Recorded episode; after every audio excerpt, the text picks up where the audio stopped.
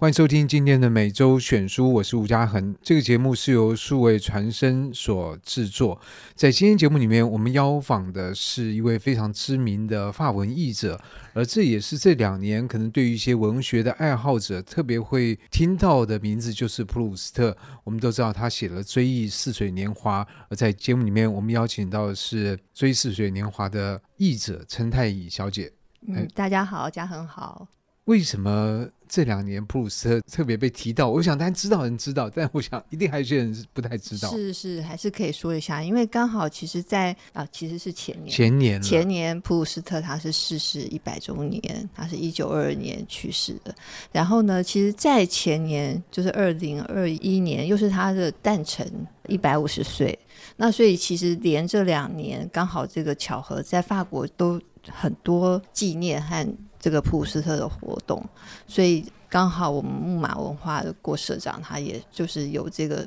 十年翻译的计划嘛。那我们去年搭上了这个可以出版《追忆似水年华》重译的第一册，多多少少就可以把普鲁斯特这位很重要的法国作家带进台湾的书市。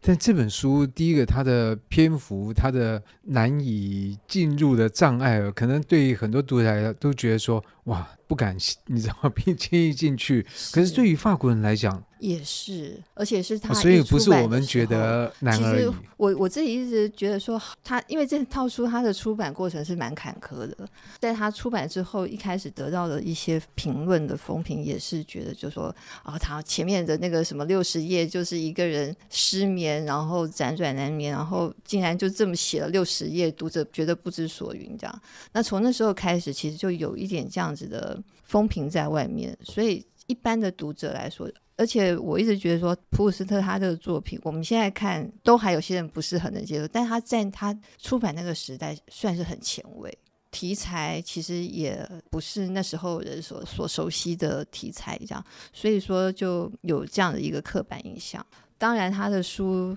读已经不容易读。翻译也更不容易啊，那所以其实呃，世界各国翻译起来应该都很辛苦。那现有的华文的翻译又比较古老，又是对岸当初的那个成品嘛，所以说对现在的读者来说，应该是就是会有一些距离感。那既然讲到翻译的难处，是不是可以稍微分享一下？就是这样的一个十年的，我们应该怎么讲？它是一个十年的刑期吗？徒刑？嗯，哎，我倒从来没有往这个方向想过，我还觉得十年真的不太很够，不够，不够，因为普鲁斯特这整套作品就有七册，每一册其实分量都很重。尤其是前面这几册，像第一册，它其实法文就差不多六百页，我们中文出版出来也是有七百页，然后第二册又更多，第三册还很多，这样就是说每一册的分量都很多，它整个总体的字数可能要到两百多万字，字数这是其一，再来就是说它本身普鲁斯，我们知道它的句子很有名的就是很长又很绕，这对译者来讲。也很辛苦，他们读者其实我们往往在阅读的过程，你要分析它的句型句法，把这整段的意思，因为它整段可能就是一句，甚至最长英国人的作风，哎，然后甚至最长的一句，据说是在第四册吧，就一页多，还翻页过去这样的，所以在阅读的时候，其实难免就已经要费很大一番功夫，就所以不是一般人能够。但是他其实我们后来呃跟我的编辑家人，其实我们也找到一些方法，因为其实他的这种写作方式比较接近一种内心的 murmur 的声音。其实我们不是有一点在像那时候的，比如说 Virginia Woolf 这样的一种方式。欸、对，Virginia Woolf 还把普斯特视为一个写作上面的一个崇拜的对象。就有一点他们，而且年代也是接近，蛮接近，对，所以也有人把普斯特归为意识流的作家嘛，所以也不是说不能懂，只是说他有时候会飘飘飘飘的远一点，但是他其实总有一个地方会把你再拉回来。可是，在飘的过程里面，其实对于译者。至少像我在看那个 Virginia Woolf，我觉得他很容易犯错，是很容易，所以我们要很小心。因为读者他可以跟着他飘没有关系，他可以不要太在意，但是我们译者有一个责任在。而且你译者是要站在脚踏实地上面，就读者可以虚无缥缈一点没问题。是，所以。有一点幸运的是说啊，好险，普斯特也已经逝世一百年了。然后他在法国始终还是一个很重要、很受重视的作家。加上这两年他们整个纪念活动，其实又多发表了很多的研究论文探讨，所以其实相关的文献也相当的丰富。比方说，呃，是我们今天其实就是，其实我们要讲另一本书。对对对我们刚刚其实是在开场。那这个开场的原因，我觉得第一个太乙很难得有这个机会，我们能跟访问到，但我相信以后还会有其他的机会。但是呢，先要做这番铺陈，然后才会谈到说，像比如说这一本普鲁斯特《贴身女管家》的口述回忆，对于你做一个，我们先说作为译者来讲，它有什么帮助吗？其实它蛮有帮助，虽然我先前也已经知道蛮多他的生平故事，和我其实也翻一本书。先前啊，就一个缘分，那其实就是跟这个女管家她的口述这内容还蛮相近。但是果子文化再出这一套呢，它其实是一个又更精简、更符合现代读者会喜欢的一个形态，因为它就是一样，普斯特逝世一百周年的一个纪念的作品。这位贴身女管家，我们可能先从介绍她开始哦，她叫塞莱斯特。他是在普鲁斯特生命的大概后八年左右进入了他的生活。普鲁斯特他一直是是以写作当做一个职业，可是这件事情很多人其实也不晓得。所以我说，他一开始出版这个作品的时候，其实没有得到该有的共鸣啦。甚至比方说，我们很有名的记得。写地良的这位记得，他甚至还拒绝了他。一开始在咖喱玛要出版的时候，还拒绝了他的稿子，连拆都没有拆。这件事情，我们如果读了普斯特先生 这本书，就会晓得，他就认为说，普斯特好像他不是个很认真的作家。他好像总喜欢参加一些沙龙，写一些风花雪月的事情，就给人家一种好像有钱人家 子弟的错觉，什么公子哥儿的那些感觉，所以连拆都没有拆。所以其实一开始大家并不是、欸、不打个岔，这样做一个编辑好像不太称职哦。后来啊，这件事情是记得非常非常后悔的一件事。他写在他的日记里面，他最后悔的就是他们一开始拒绝了这个稿子，因为普斯特他第二册的时候就得了龚古尔奖，所以就整个名气打开了。然后当记得在出版之后，他就真正读到这个书之后，他就发现他错了。这些就是变成了一些文坛上面留下来意识啊，其实也让我们多少就晓得说，普鲁斯特人蛮神秘的。他在他活着的时候也很神秘，其实到现在也。不是大家能这么容易的理解。对，可是从这本书里面马上就可以感受到那种神秘感。她作为一个所谓的贴身女仆，她被告知就不能够去打扰她，你不能随意的进去，甚至她是在过什么样的生活，你你是没办法窥探的。是不可以，因为普鲁斯特本人，他后来他等于是把他的人生跟这套作品是结合在一起了。他其实呃后来有一些是他童年时期的事情，但有。作品的后面其实有蛮多是他一边过着的生活，他认识的人，他一边就把他也写进了作品当中，所以后来其实是蛮难区分。那他很需要一个他有他自己内在的空间，那这种时候他当然就是不能有任何打扰，所以他其实不是一个很容易相处的主人。照理来说，因为他个性又这么难搞，又要又很挑剔，可是他这个女管家就是非常难得的是。都把这些任务给胜任了，而且很感激普斯特，然后得到普斯特的信任，真的是非常随时在侧啊。普斯特需要他的时候，一叫他就得赶快去，平时上不能去打扰，但他一叫就得赶快去。然后普斯特因为他气喘嘛，不能闻到什么气味，不能有噪音，他经常有时候他租旅馆，他要租五个房间。旁边的声音上下左右都要是他的，不能非常非常敏感，哎，非常敏感的一个人，所以这样子一个主人不容易伺候，伺候，但是塞莱丝特做的非常好，而且他不只是生活上，他其实在这套书能出版，其实塞特帮很大忙，因为普斯特他其实写作的方式之一是听写哦。他早期的时候，他是用念念给来记录，来记录，对，就是这叫我们叫 dictate，就是听写。所以塞斯特也担任这个记录的角色。然后普斯特他因为对自己要求也非常严格，他也不是写完就了事，他甚至书都已经去排版了，回来再看，他又改，他又改，又改，改到那个天地左右都已经没空间了，他还很烦恼该怎么办，没有地方可以再加了。然后塞斯特说：“你就写在纸上，我再帮你贴在那些地方。”所以就也有一个很有名的这种小插曲，就是他的手稿上有很长的纸卷啊，有时候拆开来可以到一百四十公分那么长。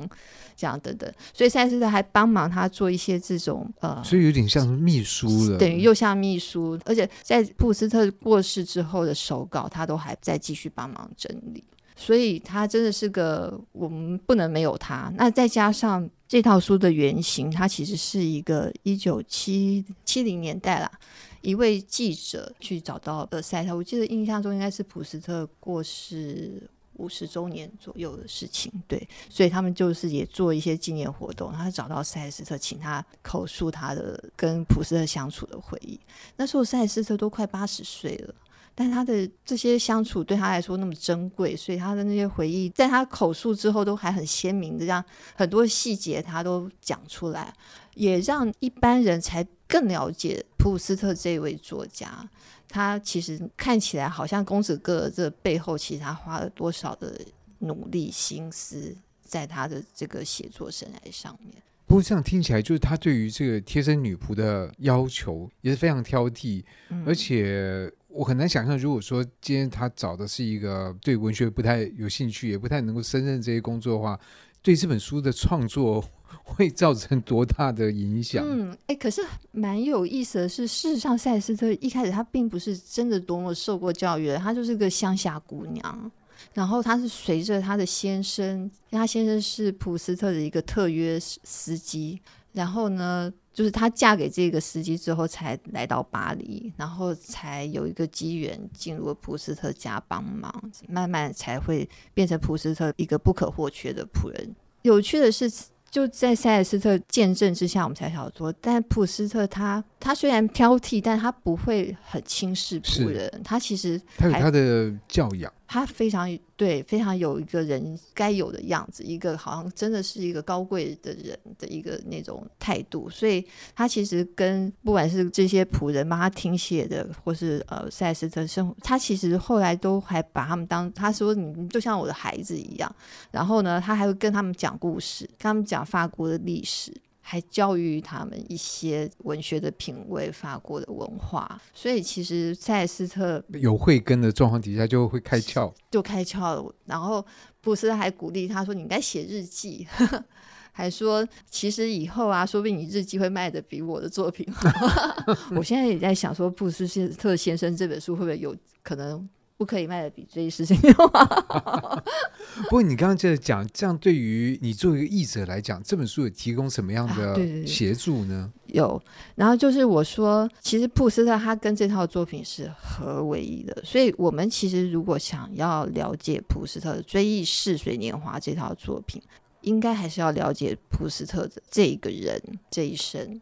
他的交友状况，他观察世界的眼睛到什么样的程度，然后他的目光，他重视的一些品味等等很多东西。所以我觉得，首先就是说，可能一般的读者也许还有点怕怕，没有办法马上进入《追忆似水年华》本体这本书的时候，也许也可以先看一下普斯特先生这套书哦，对普斯特他的生平有个了解。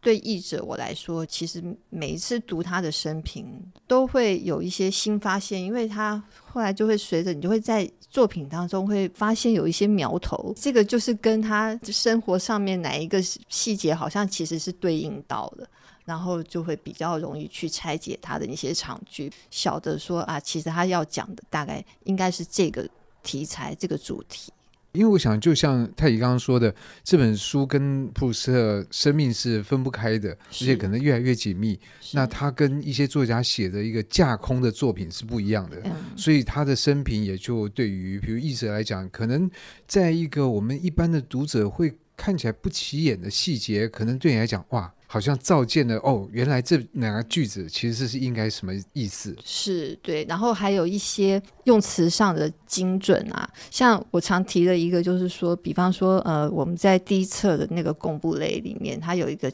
小小的地方，它就是说，因为那个地方就是叙事着他们一家人会在复活节的那个假期到离巴黎比较西南方一个乡下，是他故事里面讲起来应该是他母亲那边的家啦，就外公外婆还有姨妈他们的家在那边，那叫贡布雷。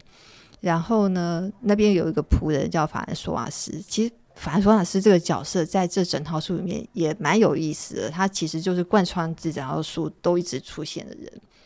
难免也会就让我想到塞莱斯特，因为他的一些态度，他身为一个布尔乔亚家庭里面的一个很忠心，然后什么事情都能处理的那种干练，和对主人的忠诚度，就也会让我想到塞莱斯特。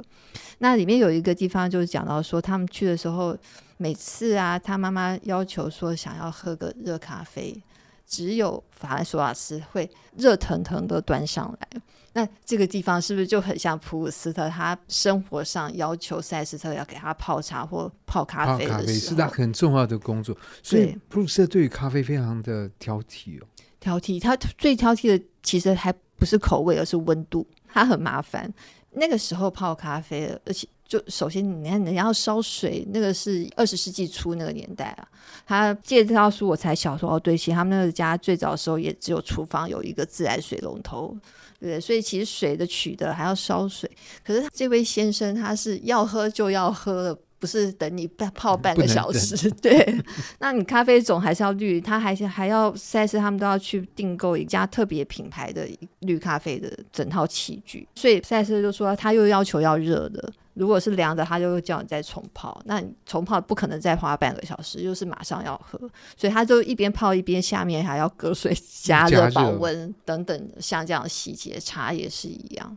你说真的太烫了，端去了是不行，就又太烫。所以你作为一个译者，还有就是说很多相关书的读者，你会想要认识普鲁斯特这这个人，或者跟他成为一个朋友吗？我我甚至得需要他上身了。可我说这样的一个人，会不会你，说假如说真实生活，对呀、啊，会觉得哇，这个人相处起来好像，还是说他对朋友不一样？他对朋友也是这样。好像就是因为这个样子，所以其实这个布斯特先生这本书里面，其实有一个地方他就写到说，他看起来朋友很多，但是真的交心的好像没有几个。但是还是有一些人，因为他就是一个这么特别的人，他其实有一些童年时期就在一起的玩伴，或是他高中时期有交几位蛮好的朋友，而且他们也都是有头有脸的人物，像比方说最后一堂课的那个都德。他的儿子就是普斯特的中学的同学，然后还有一些呃，那个时候后来都成为作家或者是银行家等等的，因为他们那个中学也是一个中产阶级好学校，好学校是是，所以那些朋友们其实他们有一个小小的一群人，他们后来还办着杂志，办一两期啊，但是还有办杂志这样。我想他们是真的很爱普鲁斯特，也很。钦佩他的才华，就是三号，他就像一个磁铁一样，你跟他会有个距离。是，哎，你说的好，你还是被他吸引着，但是不可能真的是。想要靠近呢，但就到一个距离就是那样。对，对，但是就是会有这样子的朋友，没有错。那我不知道我有那个荣幸可以成为他的 这样的朋友吗？不是，因为你知道，我觉得身为译者是一个很特殊的角色，就他跟这个作者，嗯、有时候你翻到后来，你会觉得说，嗯，这个人我跟他成为一个译者的关系就好了，我不一定要认识他。是是，是。但有些人你发现就会觉得啊，这个人要是我能够认识，该有多好。是真的，是真的，因为嗯，哎。对，我以后也多往这种角度想想看，他会不会多给我一些？对，我觉得我好像对他，嗯，我都是一直做功课，然后我也很希望他能上升，因为他是一个，我觉得对译者来说，的确就像嘉恒说的，不是说小看我们翻译的任何书，但是的确有一些书，他对啦，也没有必要就说你非要跟他变成到朋友的地步，你才能把这个任务完成这样。但是普鲁斯特。我觉得我需要他呃的帮助，对，需要。对啊，试试看能不能就是让他也晓得说我是一个可以信赖的译者。然后这我们这样讲蛮玄的，可是嘉恒可能你有翻译经验，所以你会 有点、呃、就是对有些东西，我觉得身为译者，不是那个文本，就像说红海在摩西前面，有时候是打开，有时候没打开。是是。可是这个事情不是他能够决定。是，就像普斯特会透露一些。塞斯特才晓得事情，才晓得的事情，给塞尔斯特知道一样。他的朋友其实也许在一些场合，或是因为他其实很多稿子，他还请朋友看过，他很好玩。他甚至还请朋友：“你把我这个稿子当成你是老师，我是小学生一样，然后你给我打个分数。我现在写的这样，你觉得是多少？然后如果你有什么评语，你可以在旁边告诉我。”对某些朋友，他会甚至有这样子的要求。可是这些朋友，他不见得能够懂普斯特到塞莱斯特这种地步。的确，我觉得塞莱斯特他在这个过程里面占有一个非常特殊的角度，而且我觉得难得是，就一般人家说仆人眼中无伟人，就再怎么伟大的，你在上面帮人，就这就是个什么糟老头，这就是一个什么恶毒的老太太，你知道？可是从他的行文之间可以看到，他即使隔了很多年，第一个他在这过程里面。不愿意轻易的就向利益低头去出卖他的回忆，然后即使他在写的时候，我觉得仿佛他又回到了他不是那个老太太，又回到年轻时候。然后这是一个这样神秘又尊贵感，然后又相当迷人的一个主人。我相信读者在读这个书不会对普鲁斯特会有。坏的印象，就这不是一个八卦，告诉你说，其实这是一个人渣或者渣男等等。是的确，所以其实也有研究普斯的权威的教授也讲过一句很有名的话，就是说，其实从塞斯特的回忆录出版之后，大家就借着仆人专门走的这个楼梯认识了普斯特，然后意意思就是说，普斯特他终于不是好像锁在一个小众的阅读者里面，他其实变成一个比较亲民的形象，然后大众也都慢慢对他好奇，去认识他。所以看来这本布鲁斯的贴身女管家的口述回忆还是相当的重要，而且也是在了解不管这个作家还是了解这本书，甚至以这本书的仆人的楼梯进入追忆似水年华世界都是有可能的。是有可能，其实就从这样开始，我觉得也好。我觉得其实读任何的书。其实不只是说，好像他公认对，不是说公认说这一本书这么难，所以就永远读不动，或者是说别的书就这么真的这么容易进去。我觉得每一个人他是蛮私密的状态，所以其实先不要预设这样的立场。那难得就是果子，他也出了这一本。他这一本的话，比起原著，因为它是一个特别纪念版，是所以稍微比较轻盈了。对，嗯、挑选。虽然我不知道原来到底是什么样子。原来其实就是细节可能更多，然后厚厚的，因为它原来它是一个大概四十五到四十八小时的录音口述去记录下来的文字，这样，所以是真的分量会更多。但是我们先了解了一些。简要的部分的话，我觉得其实就已经很好。这本书在法国出的时候，他们还特意请了比较现代，就是贴近年轻人品味的插画家，有名插画家，做了很多这种就是跟文字互补的一些插画。我觉得也很画本身也画的很好，然后也能够让一般的读者，就是因为现在这个时代嘛，有一些图来帮助也不错，就。一些想象方面，而且